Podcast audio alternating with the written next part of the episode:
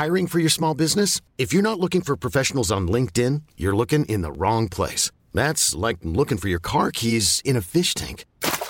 LinkedIn helps you hire professionals you can't find anywhere else, even those who aren't actively searching for a new job but might be open to the perfect role. In a given month, over 70% of LinkedIn users don't even visit other leading job sites. So start looking in the right place. With LinkedIn, you can hire professionals like a professional. Post your free job on linkedin.com slash achieve today.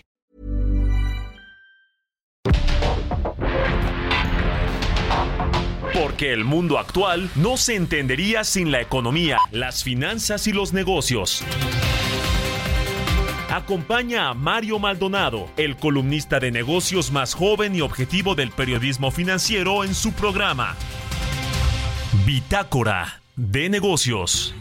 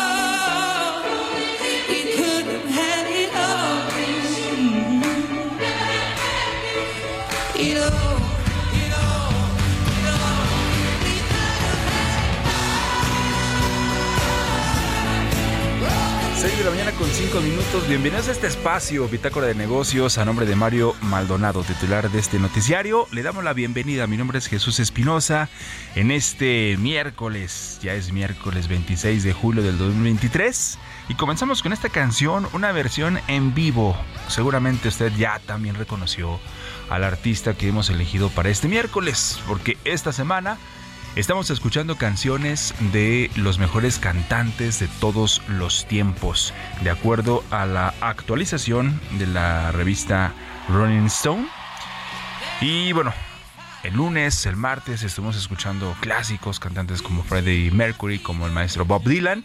Y hoy, miércoles, vamos un poco más contemporáneos. La canción se llama Rolling in the Deep. Esta canción está interpretada por la cantautora británica Adele perteneciente a su segundo álbum de estudio 21 del año 2011. Salió al mercado musical el 29 de diciembre del 2010 como el sencillo principal de dicho disco. Esta canción también pues ha representado ya un suceso comercial para Adele, empujándola hacia la fama mundial. Claro que eh, tiene canciones actuales de su disco actual también, pero este, este lo escogimos por ser ya considero ya un clásico para Adele. Creo que una de las mejores canciones esta intérprete, que no podía faltar tampoco en esta en esta lista de la revista de Rolling Stone, que para ser exactos, Adele se ubica en el lugar 20 de esta lista. 22, en el lugar 22. Una lista de 200 artistas a nivel mundial, por supuesto, que sacó la revista de Rolling Stone. Y Adele, Adele la colocan en el lugar número 22. Claro, por encima están otros como Frank Sinatra. Eh, bueno, de hecho ponen también en lugar 5 a Mariah Carey también a Stevie Wonder en el 7, por mencionar algunos, John Lennon, por supuesto, en el número 12, ya lo decíamos, Freddie Mercury y Bob Dylan, 14 y 15, Prince en el número 16, el rey del rock and roll, Elvis Presley, también está en el número 17, y en la primera de habla hispana, en el número 18 aparece Celia Cruz, con este sabor y con este color que la caracterizó, por supuesto, en sus canciones. Y por ahí aparecen otros también de habla hispana como Rocío Durcal, como Juan Gabriel, también aparece en esta, en esta lista que ahorita si la encontramos le decimos en qué, en qué lugar se encuentra también el divo de Juárez. Pero bueno, hoy, hoy con Adel para esta, para esta mañana. Tenemos mucha información como todos los días de finanzas, economía y negocios en este miércoles. Como cada miércoles, o más bien como todos los días, vamos a tener a Roberto Aguilar, nuestro analista de mercados, porque las bolsas caen a la espera de señales de la Fed sobre su futuro monetario. Y hoy se estará anunciando, por supuesto, esta, esta nueva alza. El Fondo Monetario Internacional también advierte que el precio mundial del arroz subirá por limitaciones impuestas por India y grandes jugadores de la inteligencia artificial quieren regular modelos de aprendizaje. Vamos a tener una charla también esta mañana con Alexis Milo, él es economista y fundador de Teleconomics y sobre precisamente sobre este tema del Fondo Monetario Internacional que mejora el PIB de México para 2023, pero lo recorta para el 2024 y que se vendrá precisamente también para las economías del mundo. Vamos a platicar con Ana Muradas, ella es Sales and Business Engineer Manager en Quartux, sobre este reto, un reto de la electrificación rural, cómo llevar energía limpia a comunidades remotas para beneficiar a las empresas. Bueno, pues ya lo estaremos platicando y es que aquí en el ámbito rural de nuestro país, en Quartux dicen que la falta de acceso a electricidad se ha convertido ya en un desafío significativo para la población y también para las empresas de este sector.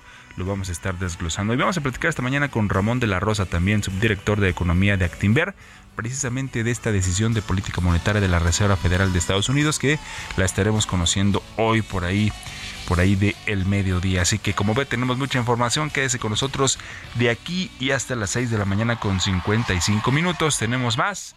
Nos escuchamos como todos los días en vivo desde esa cabina de la Torre Carrachi en el Heraldo Radio 98.5 de FM aquí en la capital del país.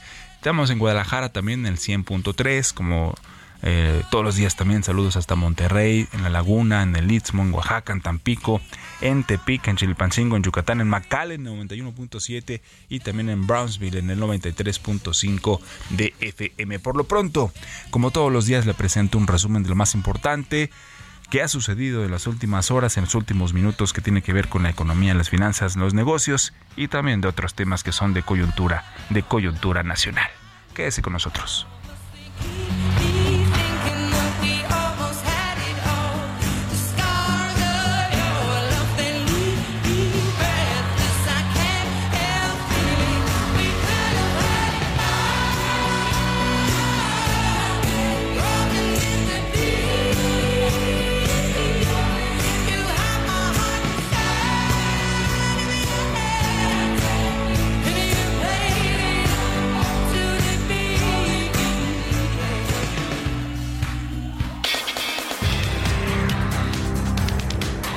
Este martes el gobierno de México sostuvo la segunda reunión con altos funcionarios de Estados Unidos y Canadá para discutir temas comunes, teniendo como prioridad las acciones contra el tráfico de fentanilo que ha provocado una crisis en especial en los dos países del norte.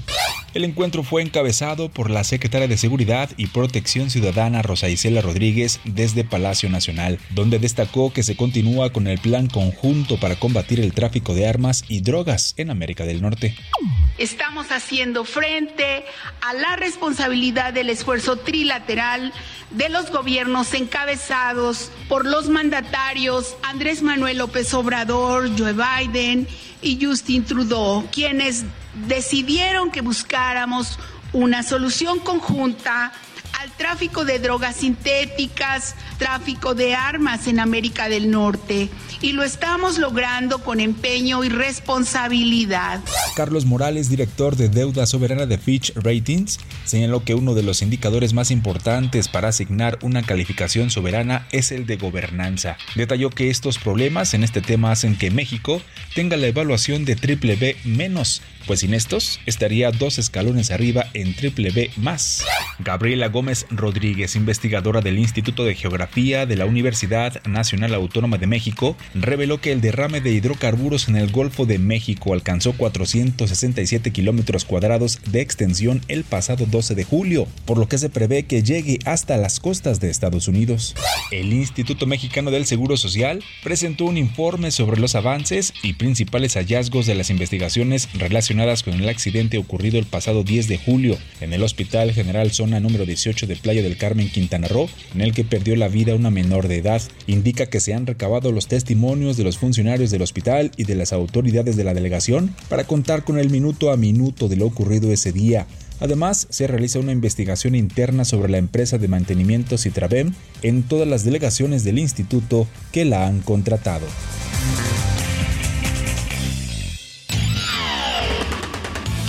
Mario Maldonado en Bitácora de Negocios.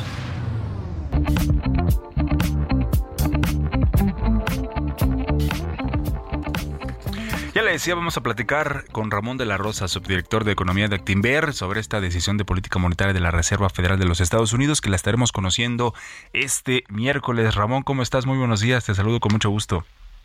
¿Qué tal, Jesús? Muy bien, muchas gracias. ¿Cómo estás? Todo bien, muchas gracias por estos minutos para Bitácora de Negocios, para el Heraldo Radio. Y bueno, ¿será una subida de tasas para, para los Estados Unidos? Sí, el mercado está descontado prácticamente una probabilidad cerca del 98% que este día a las 12 se va a dar a conocer la decisión, suba 25 puntos base la, Reserva Federal, llevando la tasa a 5.50. Eh, es, es, ampliamente esperado porque a pesar de que la inflación ha estado disminuyendo en Estados Unidos, recordemos que ya está en 3% en el mes de junio, pasa lo mismo que aquí en México, la subyacente sigue estando elevada, la subyacente aún está cerca de 4.86, 4.90 lejos del 2% que le gustaría ver a la Reserva Federal. Y después de esta decisión que se dé, bueno, que la, que la den a conocer hoy, se, se, reunieron también desde ayer. Esto dependerá mucho de, de, lo que se conozca hoy, de lo que pueda suceder también para el Banco de México en su reunión de agosto. Para, para Banco de México, aunque la Reserva Federal incrementara hoy su tasa de referencia, eh, no esperamos movimientos para Banjico. La razón es que aquí ya tienes una tasa real exante, que eh, eh, les recuerdo nada más un indicador un poco más técnico, es la tasa de referencia actual menos las expectativas a 12 meses de inflación, ya está cerca del 7% y Banco de México ha sido muy enfático en las minutas en decir que no le gustaría que esa tasa rebasara el 7%. Por lo tanto, no vemos todavía la posibilidad de que Banxico aumente en agosto, eh, pensaríamos que se mantendría estable y aún así el diferencial de tasa sería pues bastante importante, ¿no? Seguiría siendo eh, relevante para darle estabilidad a la moneda mexicana, así que no, no sería necesario que Banxico incrementara en esta ocasión. Sí. Y antes de que conozcamos lo que lo que decide la Fed, también pues analistas, expertos ah, ven una mejoría en la actividad económica de, de, este, de los Estados Unidos, ¿no? Mientras que, de hecho, también el Fondo Monetario Internacional ha mejorado ya su proyección para, para el PIB de nuestro país este año, en fin, de 1.8 a 2.6%, y la inflación, la guerra en Ucrania, entre otros factores que preocupan, pero también ya han descartado una, una recesión en los Estados Unidos para el próximo año. Sí, Sí, la economía se ha mostrado bastante robusta a nivel global. Eh, creo que el factor eh, común que ha sorprendido tanto en Estados Unidos como en México es la resiliencia que muestra el consumo de los hogares y esto se debe a que la pandemia dejó un cambio estructural en el mercado laboral. Hay escasez de trabajadores, los salarios están presionados al alza y esto hace que los hogares sigan consumiendo y que la inflación disminuya a un ritmo muy lento, sobre todo la parte subyacente, que es la que responde más a las condiciones económicas. Recordemos que la no subyacente pues tiene mucho ruido, depende de, factores climatológicos y como ya mencionabas, todo este tema de la guerra entre Rusia y Ucrania, que se ha reactivado las sanciones, eh, no deja exportar Rusia a través del Mar Negro, pues esto presiona de nuevo cuenta las materias primas y es lo que mantiene los bancos centrales muy cautelosos para no recortar todavía en los siguientes meses. Justamente lo que te iba a comentar a preguntar, en eh, Ramón de la Rosa, ¿no? Hacia las próximas reuniones, lo que venga más adelante para, para, el, para el mercado en los Estados Unidos, ¿se considera también un probable nuevo incremento en la reunión del 20 de septiembre? Para, para esa reunión solo hay una probabilidad cercana al 20%, eh, pero creo que en, cuando salga Powell a dar una conferencia de prensa el día de hoy, va a dejar la puerta abierta para poderlo hacer gran parte de la reducción en la inflación tan rápida que hemos visto tanto en Estados Unidos como en México ya se está agotando, esos efectos base de comparación se están agotando y lo que vamos a comenzar a ver es que de aquí en adelante la inflación en Estados Unidos se va a estancar allá alrededor del 3, 3.3% y en México del 4.79 que marcó ayer al 4.50 que esperamos para el cierre de año, pues le va a tomar todo este tiempo lo que resta del año para disminuir. Entonces, la inflación va a comenzar a estancarse, ya no va a estar bajando tan rápido y eso va a hacer que los bancos centrales, en especial la Fed, deje la puerta abierta para un nuevo incremento tal vez en septiembre. Y para nuestro país, Ramón, para nuestro país, para la economía mexicana, que, eh, bueno, de acuerdo con datos del INEGI, ¿no? Ha crecido ya 1% en el primer trimestre de este 2023. ¿Qué es lo que, lo que viene para nuestro país para este cierre de, año en, cuestión de, de, PIB, en cuestión de inflación? ¿Cómo, ¿Cómo lo están viendo ustedes ahí en Actinver? Pues estamos viendo una economía bastante robusta, a pesar del dato que se dio a conocer ayer de un crecimiento del 0% del, del PIB mensual en mayo.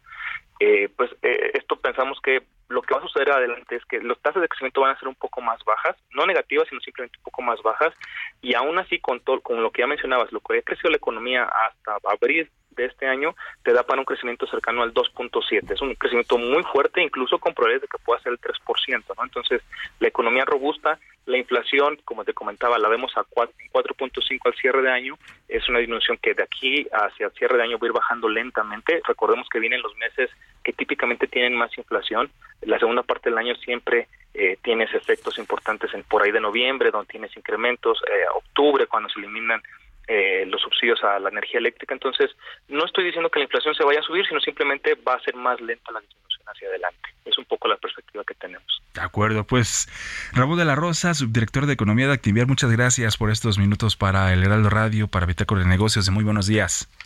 Muy buen día, Jesús. Muchas gracias por el espacio. Muy buenos días, gracias. Son las 6 de la mañana con 19 minutos. Economía y mercados.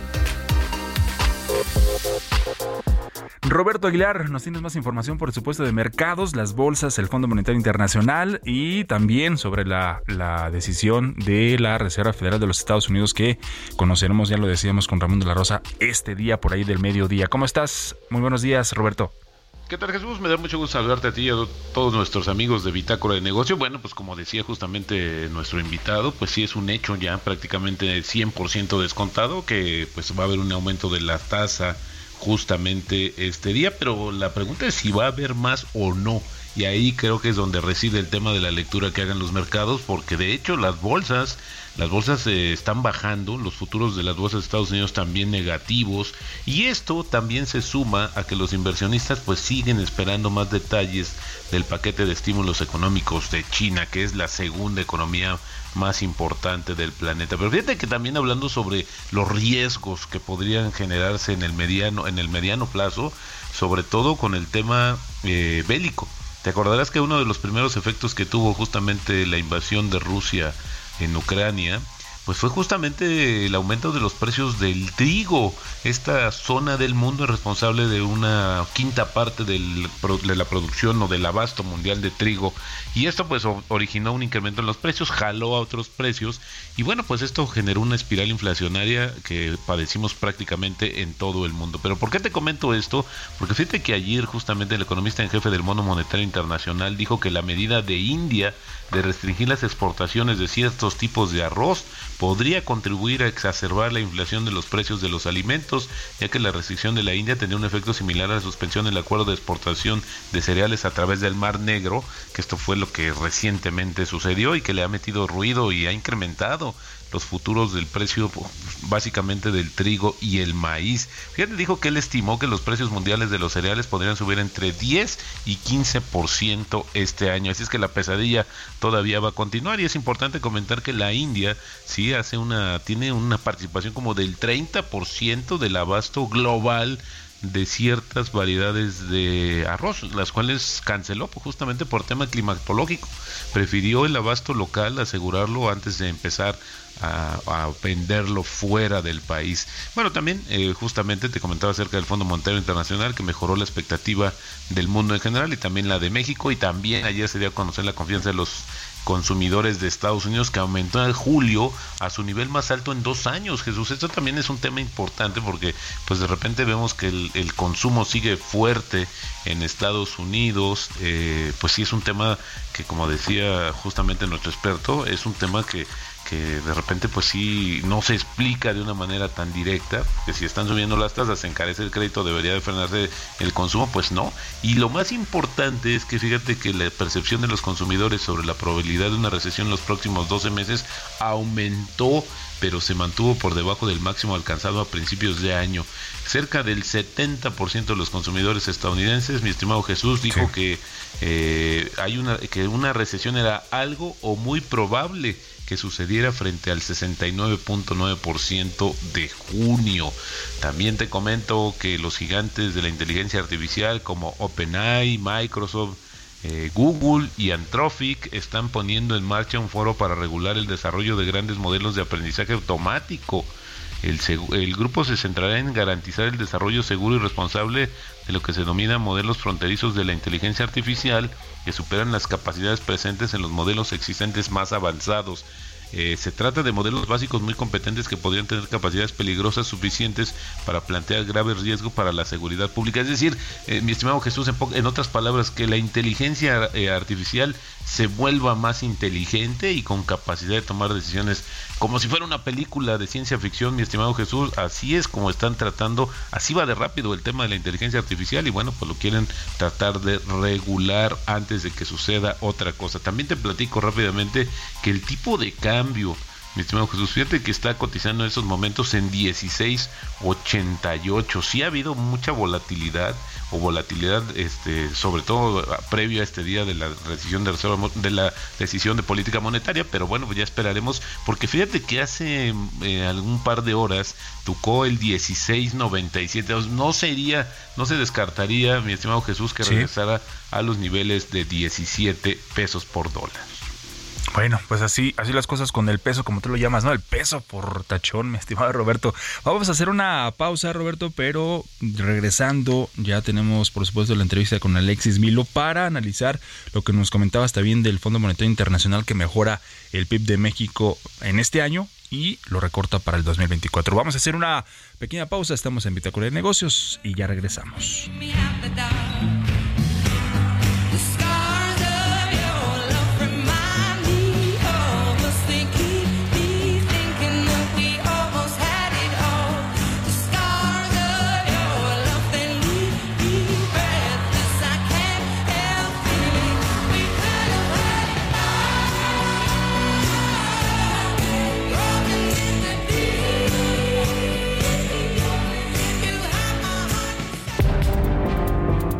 Momento continuamos con la información más relevante del mundo financiero en Bitácora de Negocios con Mario Maldonado. Regresamos.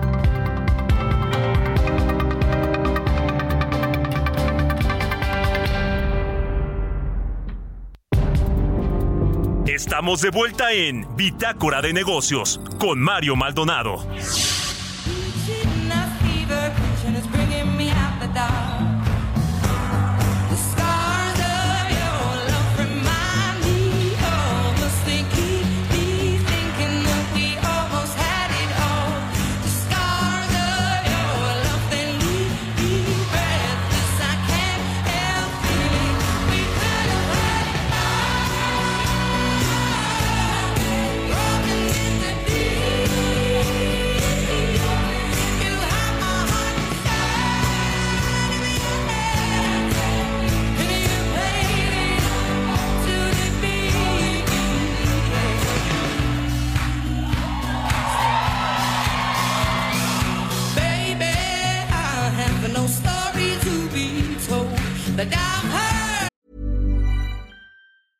I'm Sandra, and I'm just the professional your small business was looking for. But you didn't hire me because you didn't use LinkedIn jobs. LinkedIn has professionals you can't find anywhere else, including those who aren't actively looking for a new job but might be open to the perfect role, like me. In a given month, over 70% of LinkedIn users don't visit other leading job sites. So if you're not looking on LinkedIn, you'll miss out on great candidates like Sandra. Start hiring professionals like a professional. Post your free job on linkedin.com/achieve today.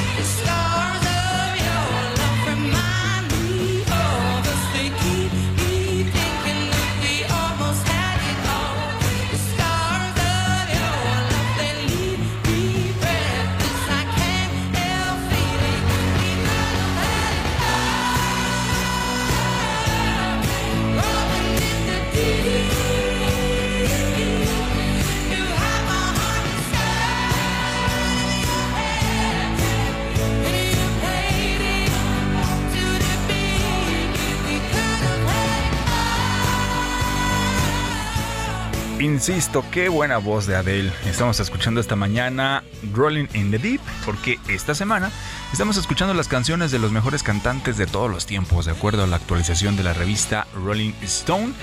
Y Adele es una de ellas. Con este clásico, sí, pero aparte lo que, lo que no les comentamos al inicio de este espacio es que escogimos esta versión en vivo, precisamente para pues para saborearnos y para disfrutar de toda la potencia de la voz de esta cantautora británica.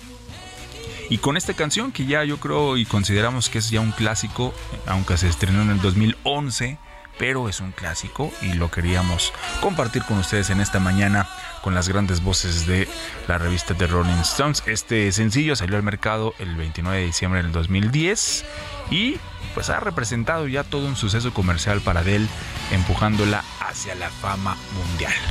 Son las 6 de la mañana con 33 minutos. Vamos con el segundo resumen.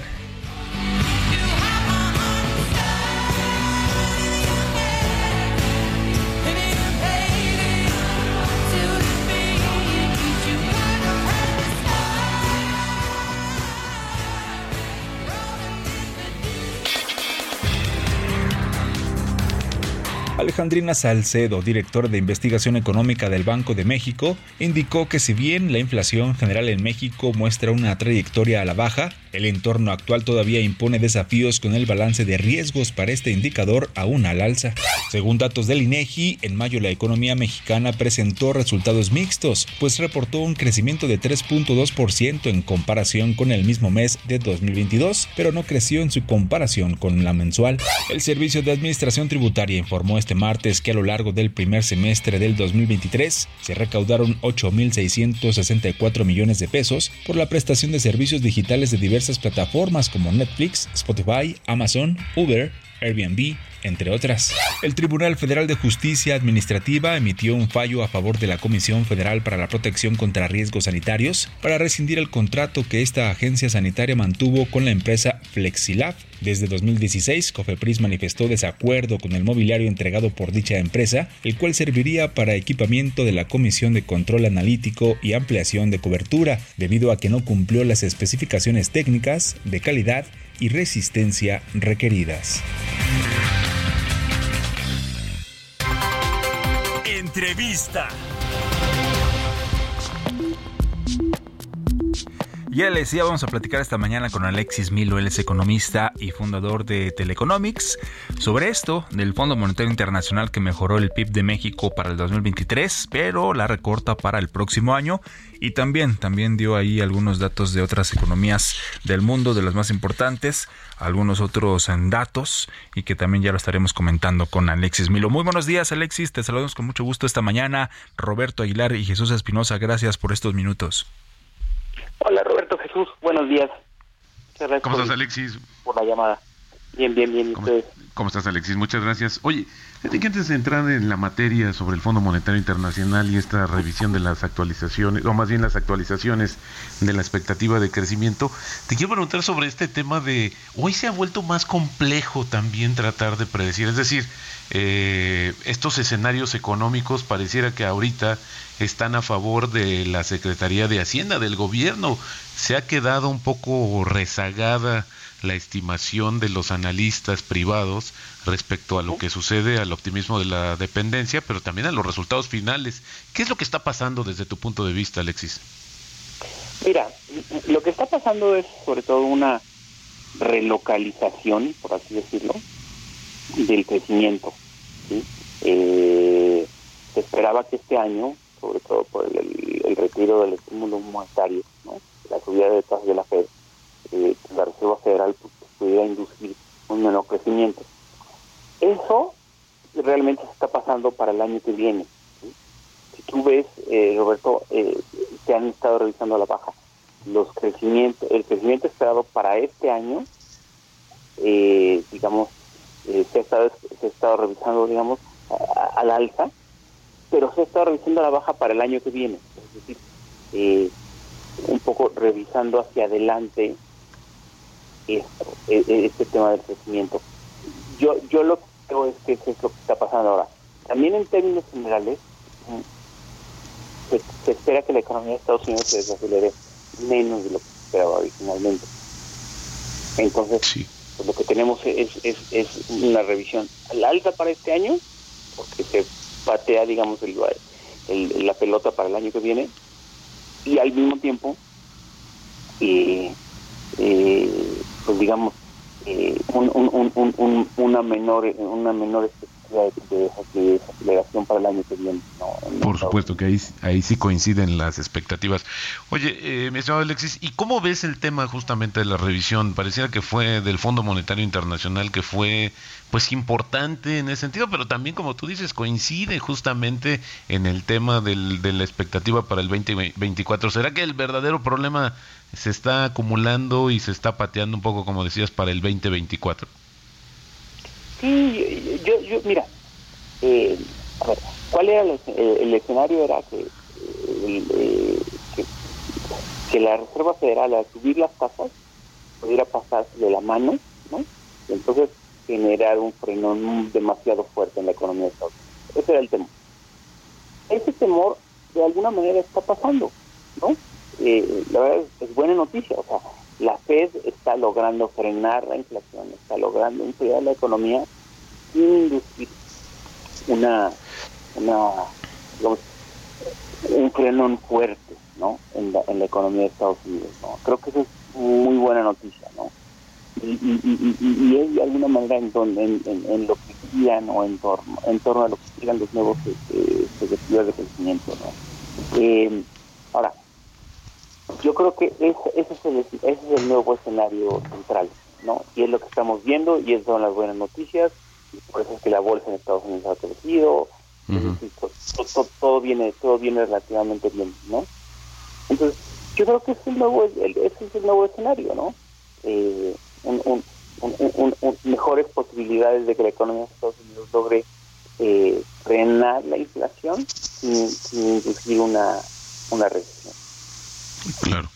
Ahora, eh, Alexis, aprovechando tu experiencia en el tema eh, económico, ¿cuáles crees que sean los riesgos reales? Porque estamos hablando de una disminución de la inflación, que ya ayer Alejandrina Salcedo, la eh, economista en jefe del Banco Central, pues dijo, no hay que confiarnos, no es un tema, sí está bajando, pero todavía hay factores de riesgo. Estamos viendo el tema de Ucrania y de Rusia que van a seguir, pero desde tu punto de vista y estructuralmente, ¿cuál crees que sea una de las debilidades o las debilidades más importantes en términos económicos para México y que tendría que cuidar, justamente porque se coincide con un tema de la transición eh, del gobierno que coincide también con Estados Unidos. Creo que es un, un cóctel bastante riesgoso en muchos sentidos, ¿no, Alexis? Mira, eh, es bien importante lo que dices, Roberto, porque yo creo que estamos lejos, todavía estamos lejos. Yo creo que la Fed eh, tiene que mantener estas tasas todavía elevadas por mucho tiempo. ¿sí? Mucho tiempo me refiero lo que resta de este año y probablemente buena parte del año que viene, ¿no? Eh, y probablemente es a lo que se refería Alejandrina y yo estoy totalmente de acuerdo, eh, en el sentido de que, de que muchos analistas ya están hablando de cuándo van a empezar a bajar las tasas, ¿no? Que si finales de este año, finales del año eh, o del año que viene. Yo creo que todo eso, eso todavía le falta. Yo creo que la Fed con lo que va a jugar, por así llamarlo, en los próximos años, el, perdón, en los próximos meses, eh, con lo que va a jugar es con el tiempo en el cual las tasas se van a quedar elevadas. Y yo creo que va a ser un buen tiempo. ¿sí? Eh, ¿Por qué? Porque sí, la inflación ya viene para abajo en Estados Unidos, es cierto, pero viene para abajo y a un ritmo que, y a un ritmo que todavía no sabemos bien cuál es, ¿no? Y probablemente la inflación en Estados Unidos sigue bajando, pero pero baja a un menor ritmo, ¿no? Del que se había anticipado originalmente. Eh, probablemente la, la inflación en Estados Unidos eh, es un poco más persistente de lo que se había esperado, ¿no? Tú sabes que aparte los precios de las materias primas eh, pues, ya no están subiendo, pero tampoco están bajando. ¿no? Entonces, eh, yo creo que todo eso lo vamos a ver en los próximos meses eh, y, de alguna manera pues, pues, pues nos va nos va a mostrar un, panorama de inflación un poco más persistente de lo que había esperado. Y yo creo que en ese contexto la Fed se va a esperar y va a mantener las tasas altas por más tiempo. Por supuesto. Ahora, esta, este nado sincronizado, por así llamarlo, mi estimado Alexis, que tomaron los bancos centrales justamente para tratar de amortiguar los efectos de la pandemia, se rompió, porque ahora estamos hablando de que mientras en Europa el Banco Central Europeo está hablando de la urgencia de seguir aumentando también las tasas, en Estados Unidos, a pesar de esta visión que tú comentas, pues las apuestas son de que pudiera haber una disminución a partir del próximo año, bueno, también el Banco Central, en fin, como que los bancos centrales ya cada uno está como tratando de digerir el escenario económico global para su toma de decisiones. Si esto ya se rompió definitivamente esta podría decir este nado sincronizado en términos monetarios de, la de los bancos centrales, Alexis? Mira, yo, yo, no creo. A ver, yo a mí me parece que ya los bancos no van a seguir subiendo tasas. Yo creo. Yo creo que ahora co- con, un poco con lo que van a jugar es con qué tanto tiempo se quedan con las tasas altas, ¿no? Que es donde están ahorita. Eh, yo creo que los bancos lo que van a decir, a decir es, pues me quedo más, me quedo más tiempo así, me quedo más tiempo con las tasas altas. Eh, y es un y es un poco esa esa va a ser la variable de ajuste Roberto. Yo yo creo que por ahí viene no Eh, que no es poca cosa porque si tú ves las tasas pues donde están no Eh, y a donde las ha subido por ejemplo la Fed no y es- que es más del 5% y todavía se espera que esta semana la suba otro otro pedacito no son tasas realmente bastante altas no y si además la inflación sigue reduciéndose, pues son tasas reales elevadas, ¿no? Entonces, eh, yo creo que con eso es con lo que van a jugar. Eh, y, y- y- y retomando el concepto que tú decías, yo creo que el nado sincronizado va a venir por el timing, ¿no? Por el, por el, por el tiempo que las mantengan elevadas, no tanto por el, por si suben o bajan, ¿no? Por supuesto. Y Alexis, algo que no puede quedar fuera de esta ecuación es China. Con el tema de que su economía pues no ha repuntado, se está esperando, parece que están dosificando el gobierno de China pues el plan de ayuda, pero todavía no vemos algo contundente que realmente cambie o por lo menos la perspectiva de lo que va a suceder en esta la segunda economía más importante del mundo y que obviamente tendrá repercusiones lo que suceda a nivel global en China. No, claro, mira, China eh, sigue siendo una incógnita. No, no olvidemos que China retrasó el reloj, ¿no? Porque China no tuvo problemas con el COVID en 2020, ¿no? ¿Por qué? Porque pues, guardó a toda su gente, hubo temas ahí de, de, de los famosos lockdowns, ¿no? O sea, el, el confinamiento que tuvo de su gente, etcétera. Y apenas este año reabrió la economía. Reabrió la economía, pues, al consumo, eh, al, al- al funcionamiento normal. Parece que le ha salido bien, ¿no? Pero pues todavía no, no sabemos bien pues cómo va a evolucionar la economía de China, ¿no? Eh, eh, entonces, yo, yo, yo lo que te, yo lo que te diría es, parece que todo va bien en China, pero pues todavía con un, un- con, con muchas dudas, ¿no? Eh, y lo que se está viendo es que esta reapertura de la economía china está sucediendo, pero a una velocidad mucho menor. O sea, es decir, China para este año se esperan tasas de crecimiento de 4 o 5%, que realmente para la economía china es poco, ¿no? Comparado con lo que estábamos viendo antes, ¿no? Entonces, China yo te diría es una gran incógnita todavía en el, en el crecimiento global. Por supuesto. Pues Alexis, te agradecemos mucho que hayas tomado la comunicación para Bitácora de Negocios. Y sí, ahora el, lo que está en juego es el timing, como atinadamente comentas en términos monetarios, mi estimado Alexis. No, gracias a ustedes, ¿eh? Un gusto saludar. Muy buenos días, Alexis. Gracias. Igualmente, muchas gracias, Alexis Milo, economista y fundador de Teleconomics. Son las 6 con 46 minutos. Historias empresariales. Y ya platicábamos ayer de lo que está sucediendo con Twitter. Si usted está, eh, pues, conectado, bueno, si está en su computadora y está dentro de su perfil de Twitter, se dará cuenta que ya no aparece el pajarito azul, sino que ahora ya aparece una X o una X, ¿no? Como se diría en inglés. Y es que ahora Elon Musk, el hombre más rico del mundo, explicó por qué decidió cambiar el nombre de Twitter a X y señaló que es más que un simple cambio de nombre, ya que representa el inicio de sus planes de crear una aplicación de todo, así la llama. Giovanna Torres. Thank you. El magnate sudafricano Elon Musk detalló en una publicación que Twitter fue adquirido por X Corp tanto para garantizar la libertad de expresión como para acelerar X, la aplicación de todo, y que esto no es simplemente una empresa que se cambia el nombre y que hace lo mismo. Señaló que el nombre de Twitter tenía sentido cuando solo eran mensajes de 140 caracteres que iban y venían como pájaros tuiteando, pero ahora se puede publicar casi cualquier cosa, incluyendo varias horas de video. Informó que en los próximos meses se agregarán comunicaciones integrales y la capacidad de dirigir todo el mundo financiero, por lo que detalló que el nombre de Twitter no tiene sentido en este contexto, por lo que debemos despedirnos del pájaro. Analistas han considerado este movimiento como arriesgado, ya que ha terminado con años de marca detrás del pájaro azul. Debido a los cambios implementados por su propietario, Twitter ya ha tenido problemas con los anunciantes, que han llevado a algunos a temer que no sea un lugar seguro para que las marcas comercialicen. El cambio se produce después de algunas decisiones controversiales de Musk que ahuyentó a los usuarios y a los anunciantes de la plataforma, dejando a Twitter en una posición financiera complicada y vulnerable ante la competencia. Para Bitácora de Negocios, Giovanna Torres.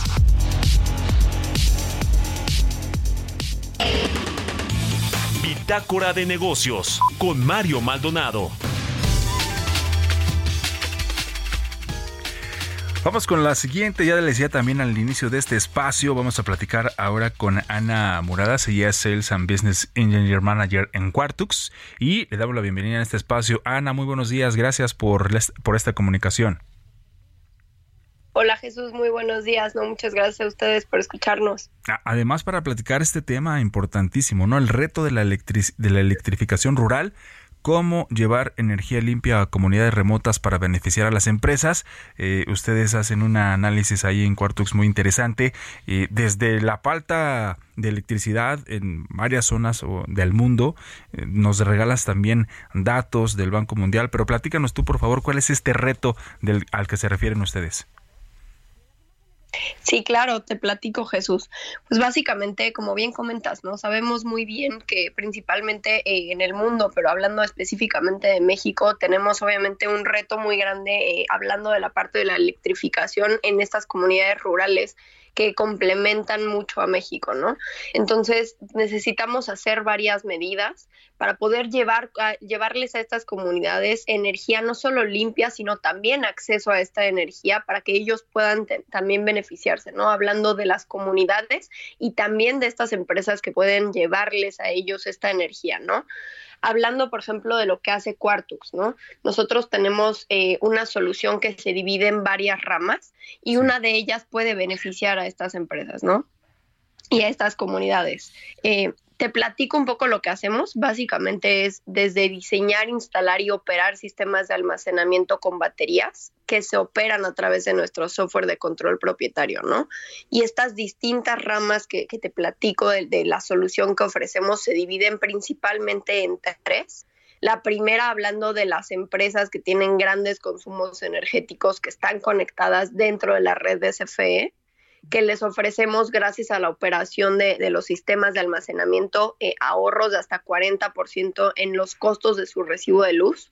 Mejoramos su calidad de energía para que cumplan con el código de red, les damos respaldo energético, les damos soluciones que sean no solo más baratas, sino también más limpias, ¿no?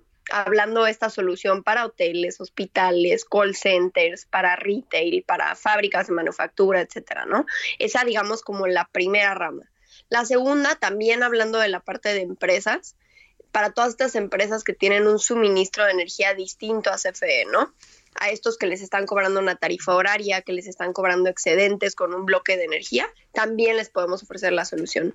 Y la tercera sería todos estos proyectos aislados o estas microredes, que son estas que entran ya dentro del tema de hablar de poderles ofrecer esta eh, electrificación a todas las comunidades rurales, que son proyectos que están fuera de la red eléctrica, tanto por decisión o por necesidad y que se hacen a través de eh, tipos de generaciones de energía, ¿no? Paneles solares, granjas eólicas, generación con diésel, cualquier tipo de generación de energía. Sí. Y por supuesto la parte del, del almacenamiento de esa energía. ¿Para qué? Para pues obviamente también tener disponibilidad siempre, ¿no? Sin importar condiciones climáticas o demanda de, de, del día, ¿no? Y de los datos que, que, comentábamos que me llamó mucho la atención era justo esto del Banco Mundial, ¿no? Que de acuerdo con el Banco Mundial aproximadamente uh -huh. 733 millones de personas en todo el mundo carecen de electricidad y más de 2.400 millones dependen también de combustibles contaminantes para cocinar y calentar. Y una de las soluciones que, bueno, uh, eh, que ustedes están enfrentando tiene que ver también con la implementación de la tecnología de la inteligencia artificial. Correcto. De hecho, eh, además de estos datos que nos comentas tú a, a, términos mundiales, por ejemplo, específicamente en México tenemos eh, alrededor del 1% de la población que aunque en porcentaje suena poco, la verdad estamos hablando como de alrededor de un millón de personas sí. que no tienen acceso a esta electricidad en México. Sí. Estamos hablando que que en diversos estados, ¿no? Chiapas, Veracruz, Oaxaca, Jalisco, estos, eh, estas personas no tienen este acceso a la red eléctrica y como dices tú, pues es un problema muy grande, no solo en, en términos sociales, sino también en términos sustentables, ¿no? Porque al sí. final no, no solo no tienen este acceso a la energía, sino que, como dices tú, tienen que, que, buscar la manera, por ejemplo, de calentar su casa a través de generación, por ejemplo, con carbón, y al final eso afecta no solo al ambiente, sino también a su salud, ¿no? Sí, Ana, ¿cómo, ¿cómo, nos queda un minutito? ¿Cómo hacer que este, que el sector público y que el sector privado, pues, se unan también a, este reto para llevar, pues, la, la electricidad a estas, a estas zonas del país? Claro, pues básicamente eh, todas estas empresas y también el gobierno pueden acercarse con empresas como nosotros en Quartux para eh, buscar hacer estas redes que te digo aisladas, ¿no? Decir, ok, vamos a hacer un proyecto para poder llevar a las comunidades electricidad a través de generación de energía y almacenamiento de energía Sí. para que siempre tengan acceso a esta, a esta electricidad. Nosotros en Quartux eh, buscamos desarrollar en un futuro, obviamente ahorita estamos creciendo como empresa, somos líderes del sector de almacenamiento de energía en México y como empresa mexicana estamos creciendo y buscamos también crecer para que estas empresas se acercan a nosotros y sí. que nosotros en un futuro también podamos implementar en estas comunidades estos sistemas de energía para que todos tengan acceso a la electricidad. Bueno, pues estaremos pendientes de lo, de lo que de lo que se llegue a hacer para involucrar a todos, sector público, privado, ustedes, etcétera, y las empresas para lograr que se cumpla este reto. Ana Muradas, Sales and Business Engineer Manager en Quartux, muchas gracias por esta, por esta entrevista y estos minutos. Gracias Jesús, gracias a todos los oyentes. Los invito a buscarnos en nuestra página web sí. quartux.com y en LinkedIn y Twitter como Quartux. De acuerdo, muchas gracias Ana. Con esto nos despedimos. A nombre de Mario Maldonado, los esperamos mañana, aquí a las 6. Esto fue Bitácora de Negocios con Mario Maldonado.